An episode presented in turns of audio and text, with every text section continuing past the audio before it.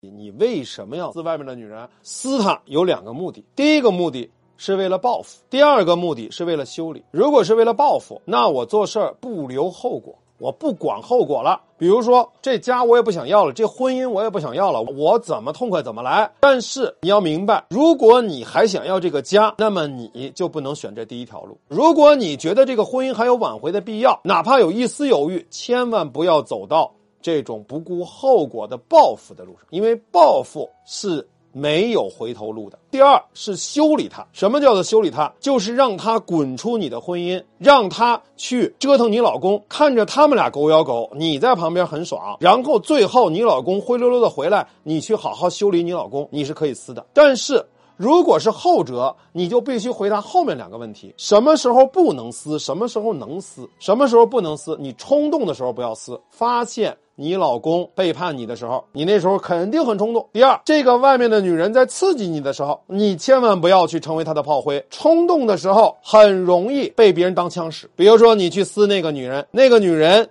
如果你也遇到这类问题，可以添加老师的微信：卢月小写全拼二四六八，卢月小写全拼二四六八，我会根据你所遇到的情况一对一。陪你面对问题，解决问题，上演一番苦肉计。无论是被你骂了，还是被你打了，她去找你老公诉苦。你老公在这个时候正在跟那个女人柔情蜜意，肯定会对她怜香惜玉，肯定会把你当泼妇。那么在这个时候，他又回来撕你，你们三个人就成食物链了。你去闹。外面的女人，外面的女人闹你老公，你老公闹你，最后你还是吃亏，所以这不是最好的时机。还有第三个时候，就是你老公已经回来了，他已经跟外面女人断了，你还要去撕外面的女人，这就非常不智了。你这个时候最大的力量应该用在怎么去把你老公的心彻底回收。三个时机不撕，那什么时候撕？第一，你什么时候能搞定你老公的时候，什么时候？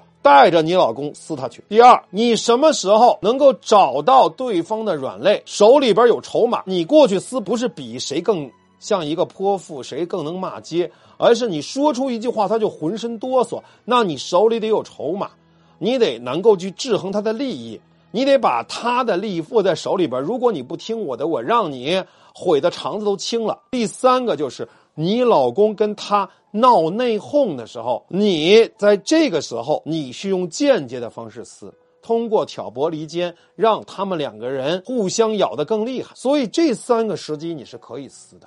如果你现在也被婚姻情感的问题所困扰，可以添加微信卢月小写全拼二四六八，卢月小写全拼二四六八，你可以获得三十分钟免费的情感分析和评估服务。